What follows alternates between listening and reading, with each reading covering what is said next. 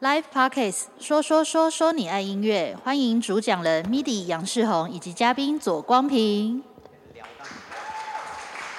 为大家带来一首 一万个不回头的方法，乱讲。嗨，晚安，晚安。说说说说你爱音乐。大家好，我是 MIDI 杨世宏，MIDI 牧羊是编辑公司红。今天很开心，受到好多好多畅谈季的邀请，来到节目上跟大家分享。那今天请到一位重量级的嘉宾，他对我来说就是心目中很尊敬的一个对象，因为。跟今天聊到的题目有关，我们先让他自我介绍一下，让我们欢迎左光平平平哥。耶，嗨，大家好，我是左光平，大家好，我呃从事娱乐圈内外各式各样的工作，有一段时间了，所以我也很难形容自己是一个什么样什么样的人。这样，如果以乐手来说，我就是所谓的其他手，这样。其他手就什么都兼顾了。对，我先跟大家科普一下。比如说歌手，平平哥当过；主持人、广播主持人、Podcast 主持人、活动主持人、记者会主持人都当过。呃，还有词曲创作人也都当过，还有火锅店的老板，老板现在也是正在经营当中。金曲奖评审这更不用说。等一下我们都会一一的稍微介绍到一下了，让大家知道我们今天的主题是斜杠。什么是斜杠？我们就一个一个工作开始讲清楚。我会从我们可能比较有连结的地方开始，然后带到一些我觉得观众朋友们可能会有兴趣的问题、有兴趣的职位。首先是歌手的部分。哎，我好久没有被访问，我突然有点紧张了。在第一张专辑的这个概念是，呃，在二零零七年的时候，平平哥发行第一张专辑，叫四月十七号。是。就是今天吗？对，二零零七年的四月十七号。我我不知道这件事情，太扯了。对，十五年，今天是我专辑发行的十五周年。对。然后你刚才在后台还说那是黑历史，偏黑了，偏黑。对，色号比较深一点。是。对。那我觉得让大家比较了解这张专辑的唯一的做法，就是让我们看一下左光平在第一次唱校园演唱会的影片。哎呦，疯掉啊！开玩笑。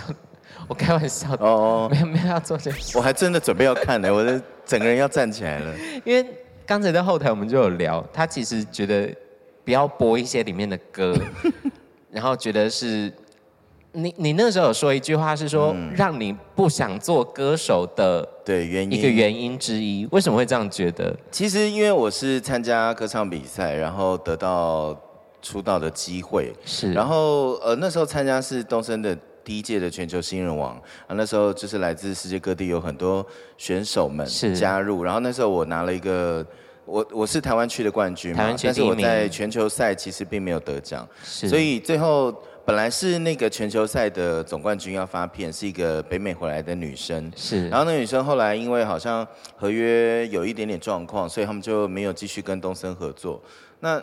就变成他们跟唱片公司有一个合约的空缺，必须要发出一张专辑来，所以我等于是就是递补的头奖，对，哇，就我本来是二奖，结果递补变成头奖这样，然后一月的时候我接到通知，我二月就必须要录完，因为合约的关系，我四月之前一定要发行完。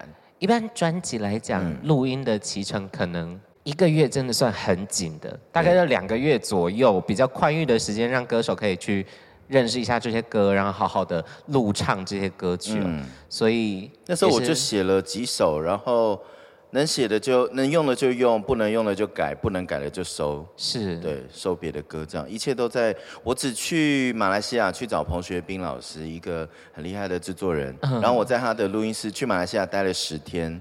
然后我录完十首歌加和声，太十天我加和声，我每首歌大概就是两个小时，大概是钱柜的方式在录这样。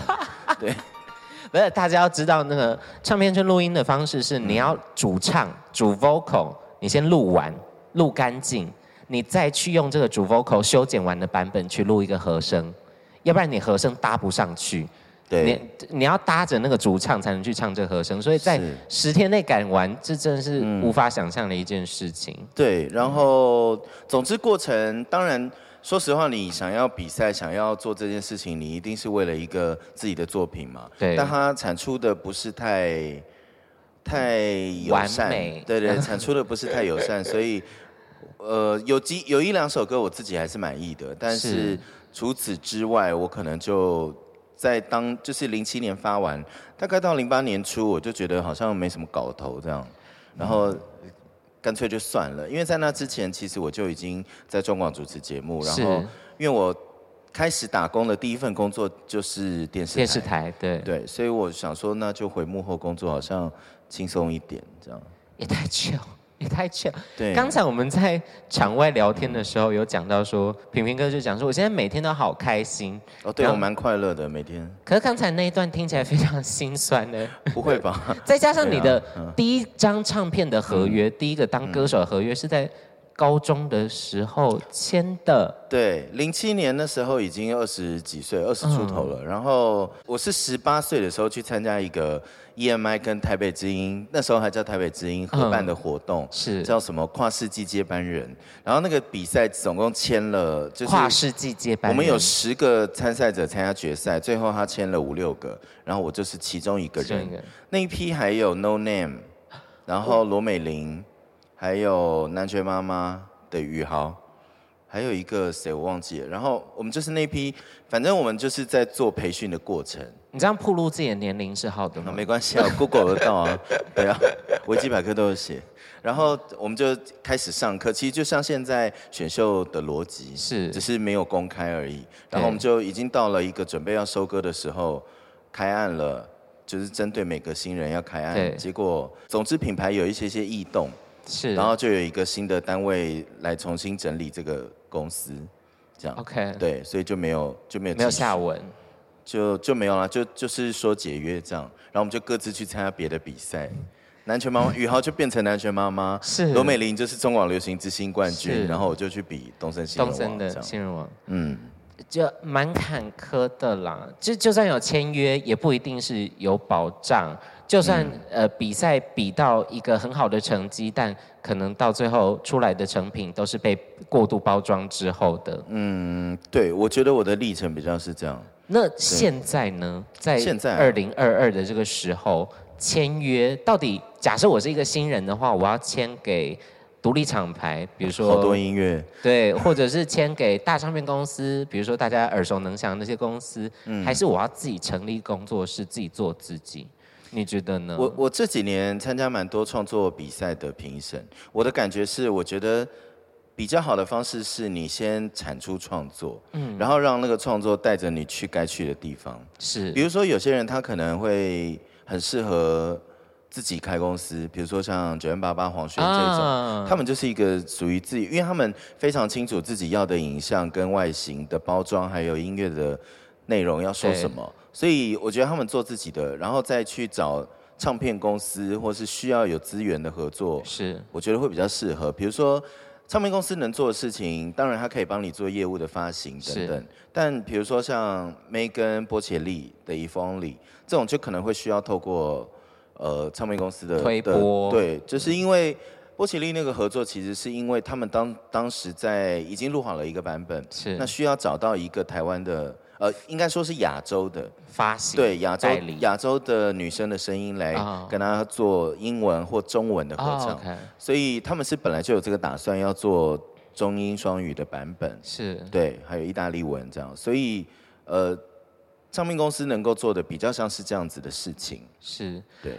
就我自己小弟，我是算年资比较浅呢，但是我自己的历程是一开始是大唱片公司，对，然后年轻人。不懂事，我也不是学音乐相关的，嗯，就看到合约就说，哎，有人要签我大唱片公司这个名字我认识，然后印六份在签这样，我也不知道那个拆分比例怎样才合理的，我也没有什么音乐签约的朋友，嗯，所以就签下去了。可是反而大公司对于比较没有资源的新人，在现在的这个时代，好像不会太太花成本在他身上，因为音乐本来就是一件。很容易赔钱的事情，要等时机，是要等时机。嗯、所以我的状态就是签进大公司等时机，嗯、等了三四年，嗯，然后我都出去工作，我就想说，哎，我应该这辈子跟音乐无缘了。后来突然有一天接到电话要出作品，嗯，对啊。后来发现自己好像还是比较偏向九 m 八八那一辈，所以自己成立工作室哦。对，哎，底下都没有反应，我这样讲自己很心虚。对，所以我觉得还是尽量去曝光自己的作品吧，然后想办法去认识更多人，才有更多的选择。更多我那时候比完赛到我真正发片也是三四年的时间。嗯，然后因为那时候合作的是电视台，是因为。我就是要签约，我才拿得到那个签约奖金，所以我就想说，签约奖金多少？不重要了，蛮多的，蛮多的，那时候蛮多的，Okay. 因为是第一届比赛嘛。是。然后就为了拿那个钱，想说好先签好了。我后来还去主持过像《百战百胜》那种节目，哎，就被东森派去主持那种节目这样。然后这主持人是吴宗宪跟洪小雷，然后我就是在那边，其实有一阵子都蛮痛苦的，嗯，就是。你站在旁边，你不讲话也不是，讲话也不是。对。然后，因为我是一个还算有自我意识的人，所以我很很不会在那边扮演那种为了要做效果而产生什么样的语言的人。是。所以我在那一年多里面，就是常常都是用一种放空的姿态站在旁边主持节目。然后有时候也没根本，因为其实也轮不到，轮不太到你讲话。讲话对。然后。也不太会接宪哥的梗啊什么的，那个很难，所以后来我就自己就辞掉，我就没有继续做，反正不影响嘛。是。然后在不影响的情况下呢，后来大概隔了几年吧，大概五四五年前，嗯，我有一次被综艺大热门发去上一个单元，然后他们是找我去当评审，他们就找了一些。很久没发片的歌手，是，然后我就说，我如果要上这个单元，我只想当评审，我不想当那个很久没发片的人。对，所以我就去了。去了之后，我就跟宪哥讲上话，然后我们就聊起以前百战大胜利的事情。然后呢，宪哥就说，我觉得这世界就是会带你去对的地方。这样 OK，所以也是因为那个时候勇敢的辞去这个工作，才后续有更多的机会。然后宪哥的意思，宪哥的意思是说，因为你那时候真的主持人蛮烂的，对。他就说你不在也好，对。原来如此，对。总而言之，刚才说到选秀节目帮你开拓了很多机会，不管是音乐上，或者是接下来的呃幕后工作或者主持工作。选秀节目，我之前看到你一篇的访谈里面讲到说，从以前比如说五等奖评分，对，还有超级星光大道，大家有看过超级星光大道吗？我前一阵子去那个大学演讲，我最近一直在，因为我专辑发行，做很多大学演讲，讲到超级星光大道，底下没有同学知道哎。大学生不知道超级星光大道，我怎么好像有可能呢？大学生如果二十岁，二零零五，应该是二零零零零后，对不对？零零后，俗称的零零后。然后我就大傻眼，反正超级星光大道就是有灯嘛，二十还是二十五颗灯，然后底下评审一个人五颗灯这样按评分制。到现在森林之王就是，哎、嗯，我觉得你好，我选你。然后另外一个一个评审觉得他好，选他。对。从评分制演变到选择制，嗯。平平哥觉得有为什么会有这样的演化？这个演化，我觉得它可能转泪点是发生在 The Voice 吧，好像是好声音系列的关系，欸、因为呃。在过去，绝大部分的导师或评审都是制作人系列的，是。比如说，你会看到，呃，珊妮还算是两边都有涉猎的，对。然后小林老师、黄国伦，对。然后王志平，王志平，对，就这一系列的老师们。那从他们之后，大概是从 The Voice，我我印象中应该是中国好声音之后开始有这种选择制的，是对，就是选择制的，比如说。因为我觉得那个是品味跟呃吸吸引观众目光的方式的的的不同。我原本想说要用一个很很漂亮的话来解释它，就是因为现在音乐是分众市场，所以就各个音乐特色都有人喜欢。对啦，是 The Voice。可是合理，我觉得是因为也是因为分众的关系，因为现在所有的事情都是自选。是，就说比如说你在 Netflix 上面看，你可以。我我觉得现在的时代的年轻人或年轻听众，嗯，或年轻观众，我觉得他们不会因为自己喜欢的东西没那么多人喜欢而感到，而感到觉得丢脸、挫折，对，就是那个从众感其实很低。对，比如说我像我就很喜欢，我我有一次，因为我很喜欢一个日本的歌手叫大桥三重唱，然后他的票其实没有很难买。然后我就 去，对，但我就觉得我很快乐啊，我就听他唱歌，我觉得很喜欢，对。对，然后很多朋友也都跟我分享很多不是很特别受到大众欢迎的，是。对，我觉得这个这个原则在现在好像没那么重要，只要你够有特色，够做出自己的。品牌的特色就可以吸引到自己吸引得到的听众，然后也会呃拓展出自己的市场啦。我觉得就现在是这样，只是嗯市场养不养得活你而已。我我本身做的歌就是比较猎奇、比较怪奇一点，因为我不想要拘泥于某一个风格，对，我想要把所有市面上、世界上拥有的音乐曲风都尝试过一遍，然后把它变成。迷弟杨雄的样子，嗯，所以尽量的去尝试哦，但这样或多或少都会摒除掉一些可能没有办法一直吸收新声音的的听众朋友们，嗯，对，但是留下来的真的都蛮固着的。对，我觉得好像不需要去找观众，应该是站在那里让观众走过来。呃，我的第一张专辑《坏米仔》到第二张专辑。第一次当偶像就上手，今年二月发行的专辑，中间过了两年多，嗯，然后我一直在主持说说说说你爱音乐这一档 podcast 节目，主持到呃，包括访问很多幕后工作人员，访问很多歌歌手，访问到我自己都觉得，哎，我是不是之后就会变主持人了？我是不是之后就再也无法出任何一张作品或出任何的音乐作品？那段时间其实我心态蛮爆炸的。哦。但从刚才你分你分享你自己过程的角度，你出完第一张专辑，你有喜欢的歌，你有不喜欢的歌，但是你就算想说算了，直接跳进主持圈，你的心态为什么会这样子？还是你一开始对音乐人这个呃对歌手这个身份其实没有很强求呢？我觉得这是我的风险管理。OK，对，就是我觉得好像这个，因为我那时候的经济压力还是有的，所以我可能觉得这件事情没办法继续支撑我做对生活或是需要负担的的东西，所以不如我就先好好的工作。对，就是我我反而把音乐当成有点像是兼职工作在进行。OK，就是你要问我喜不喜欢，我还是喜欢，但是我好像。没有办法在短时间内靠它成为一个什么样的样子，对，了解。可是现在应该也经济比较自由一些了吧？对，就更不想出唱片。为什么？对，可能出出单曲吧，可以吧？出出单曲，对啊。那请大家期待一下左光平接下来推出的单曲，好不好？我我真的没有要出，你们冷静。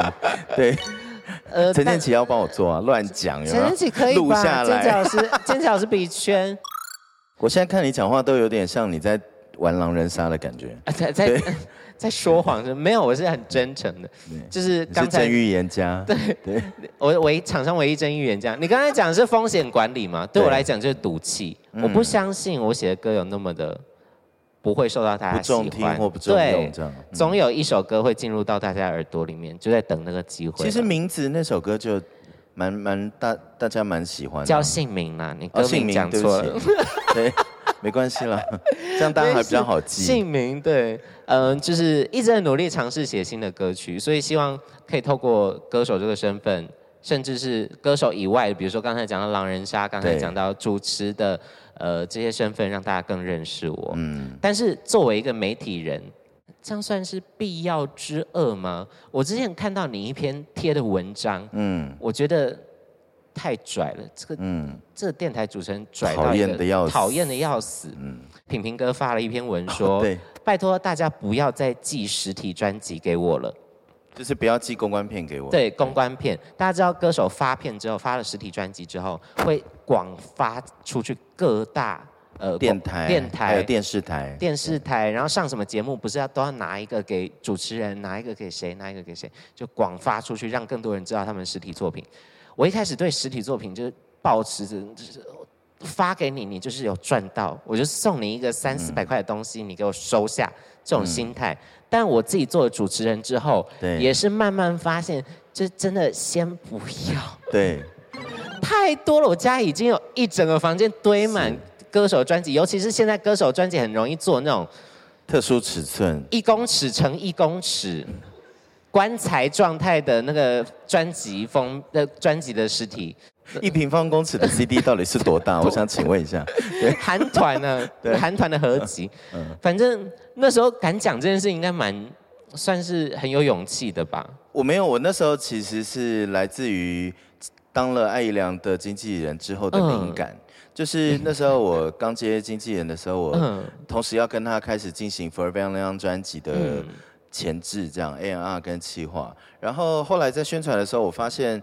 公关片的成本有一点点高，是。那因为其实现在是影像时代嘛，所以我会觉得如果有这样子的的提供，那我何不把那个钱省下来做影像？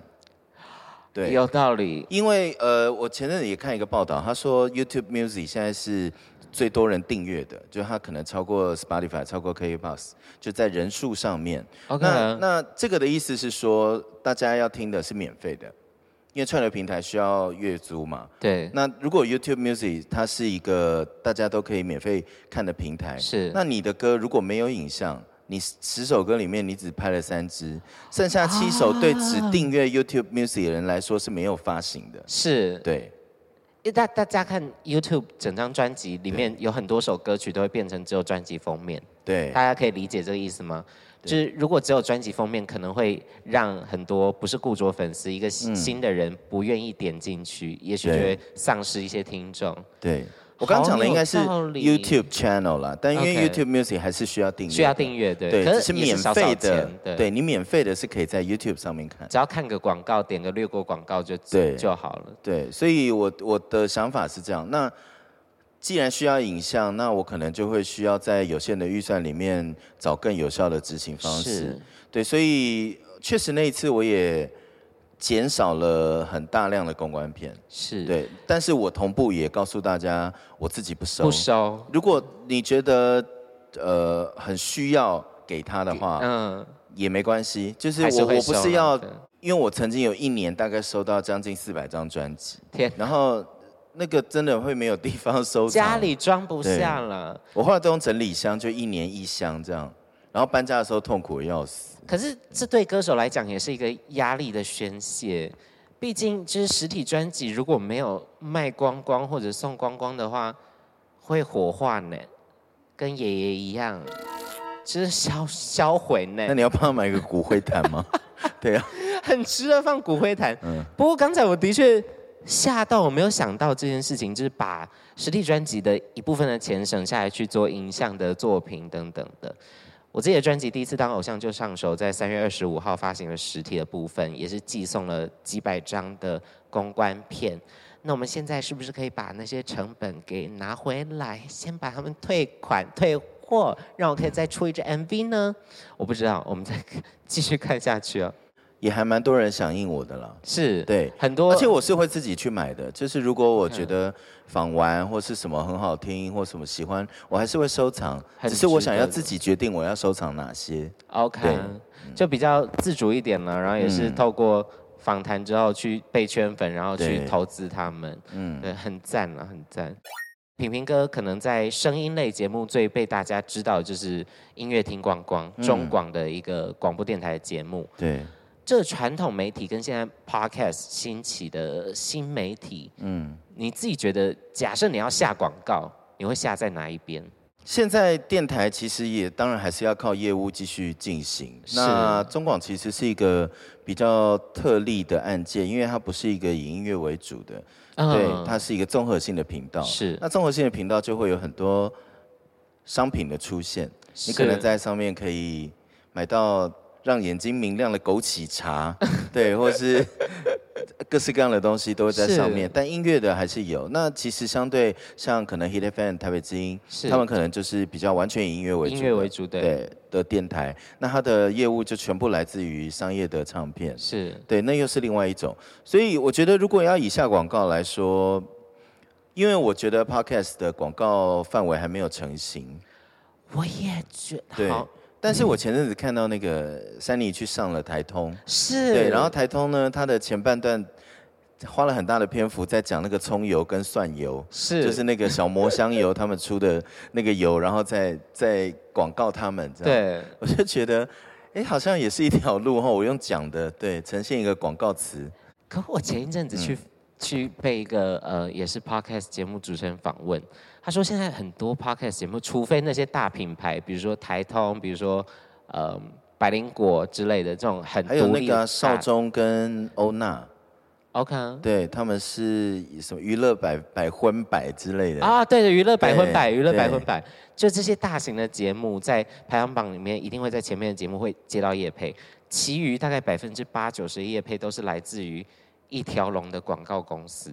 对，因为我觉得音乐的投放相对于商品来说是少的，嗯，对，整体的投放是比较保守的，所以大家才会这么常在传统的。呃，广播电台，比如说坐计程车的时候，听到三月十四号艾怡良新专辑什么之类的，然后后面播一段 EMI，你知道艾怡良的广告都是我自己配的，真假的？对啊，我都把钱钱都省下来，这样好省哦，但是也省个几千而已吧，呃，加起来积少成多了，对，积少成多。所以，因为我自己经纪人也很常跟我讲说，其实传统媒体有它。必要的存在，有它必要、必须要去投注的一些关注、投注的一些心力，对，包含报纸。大家，大家假设你喜欢哪一个歌手，喜欢哪一个偶像，他们发了什么新闻稿，你也许不用去真的买报纸去帮他做简报，这应该几百年前的人才会做的事情。但是他如果有发什么电子新闻，比如说什么 ET Today，那个连接点下去就会看到他的整个新闻文字嘛。请大家当天把马上把它点起来，真的拜托大家，因为那个串流量啊，那个点击率会影响到那些记者的 KPI。所以说，假设这个艺人今天帮他特地写了一整篇新闻，结果哎没人点，接下来记者或者新闻媒体想要去采访他，或想要露出他的欲望就会降很低。大家理解我意思吗？我曾经在一个。就是接洽艾怡良的活动的过程里面，听到这个答案，这是我在呃，因为有一些活动它是只要一个歌手去演出的，然后因为接联络我的是我的朋友嘛，是，所以我们就私底下讲的比较多，然后后来没有选到艾怡良，我就问他为什么，他说因为客户去跑流量，去跑去跑名字的流量。然后他们就选了另外一个人，还有比艾怡良更大的吧？什么都没讲出来吧？还有比艾怡良更大的流量，在同一天。还是会，还有那种啦，记者会，我曾经有主持过记者会，然后我是主持人，访问歌手，访问到一半，记者就赶快收东西，赶快去赶下一场，因为下一场更大咖。嗯，对，就就很难过，就这是这是一个数字的世界。也不会啦，他可能已经写好他要写的东西也也是了。对，因为唱片线可能只有一个人，这个倒不用走心。就是要跑来跑去，就一个人负责所有的新闻。我现在在，我被加入了一个很有趣的记者群组，里面会有所有的当天要需要发稿跟发班的记者会的那个流程。我一开始加入只是为了我想要判断安插，不是想想要判断一个聪明的发稿点时间。OK，就避开其他人。对对对，避开其他人的，所以。但我后来开始观察那个群组啊，我发现有时候，呃，唱大概下午一点到四点这段时间，曾经最多可以有七个活动，或是七场记者会，然后良辰吉日啦，可能是一个记者需要去跑的，会非常痛苦。然后有些是摄影先到，然后反正他们就两个人这样轮流，轮流硬把它跑完。哇，好辛苦。对，所以。记者朋友也是很辛苦，不好意思，我刚才发出那样的言论。不会，但你说的那个流量也是对的。但是你刚才讲那个对的新闻时机，也是一个很很揪心的点呢、啊。我这次专辑。叫做第一次当偶像就上手，我们想了一个很厉害的东西，我们的宣传服要去借三金偶像，对，借到了金钟炎亚纶，借到了金曲呃魏如萱，然后借到了金马，也就是有左光平平平哥帮忙牵线的，因为他艾怡良的经纪人嘛，所以就借到艾怡良的宣传服，然后我们把改造成为 MIDI 杨胜的形状，然后穿得漂漂亮亮，拍一些照发给记者朋友说，哎，我们三金合作，三金护体的一张专辑。新闻稿发出去，我都觉得自己要红了。殊不知当天下午，就某男星的性爱影片流出，直接那一整天新闻全部被盖掉，气死！你在你在想是谁？是谁？对哦，我大概想起来了。忘记了，忘记了。对，反正这就是很看运气啦。总之能做什么就去做。透过声音节目这个媒体，让更多人去呃知道你所推荐的音乐，所以也是算在基因的啦。嗯，对我也是在基因的部分，希望可以让我自己更有一些成就啊。我最近常常讲一个事情是，我觉得成就跟。呃，得到的东西，其实在我现在看来，很多事情应该是随机的，就是你去期待它，反而比你不期待它来的痛苦。对对，就是你很随机的去去想，呃，这些荣耀或是成就，或是你想要的事情的发生，就像你发唱片一样。是，嗯、呃，发唱片是一个点。刚才讲到这个，就是我也不知道我有一天可以主持到一个。蛮稳定的 podcast 节目，我不知道有一天可以透过主持的身份去接到一些记者会，接到一些活动的呃主持，包含今天的好多好多畅谈季。虽然我相信很多人都在排娃娃的队，但是非常感谢大家 愿意留下来听我们这一场讲座，相信你们应该会收获蛮多的啦。你有在控制时间呢，好厉害哦。因为他刚刚有在跟我比时间，我一直在 体感呢，我在体感，我好紧张哦。好啦，刚才大概媒体人的部分，作为主持人的部分也稍微讲到一个段落了。接下来就要讲为什么会开始转更幕后，因为主持人势必还是要在摄影机面前，比如说记者会主持等等的。为什么要再转到比如说经济或演唱会企划这些工作？而且这些工作应该跟一开始你所学的是有一点不同面向的东西。在这过程之中，要不要跟他分享一下？我刚好碰到川哥想要对自己转型的状态，是，就是他，因为其实他也是一个非常斜杠的人，是，所以他理所当然的会允许我做很多斜杠的事情，是。然后那时候我记得是他同时事业有一些些整合，比如说包括天地合也。呃，从蒋哥那边要到他的手中，对对对，就是要让他来经营，然后他有很多其他的公司要开始成长，所以他他的执行面开始变少。是，那执行面变少，就代表很多的文案、很多企划层面的事情交给别人。对，他想要找一个企划去上班看一看，是对，然后我就待到现在了。OK，所以所以我觉得我的大部分事情是被他，嗯。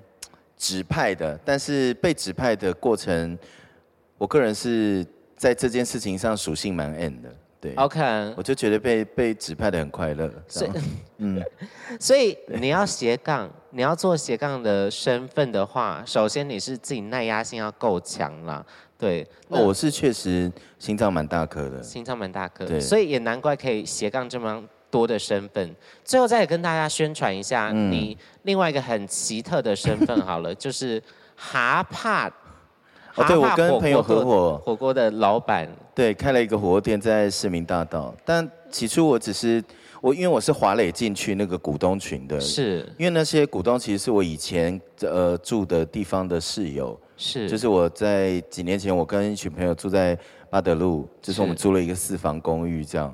然后，呃，后来我就因为工作关系，我就自己搬走了。嗯，搬走之后，大家都还有保持联络。然后有一天他们要开火锅店，最后一秒跟我说：“哎，你要不要进来试试看？”是，对，因为他们没有娱乐相关的人触手，对对。然后我们就想说，反正你们可以做你们的嘛，我做我的，这样就是宣传从两个层面走。而且有很多艺人去过去吃，都会拍照，然后。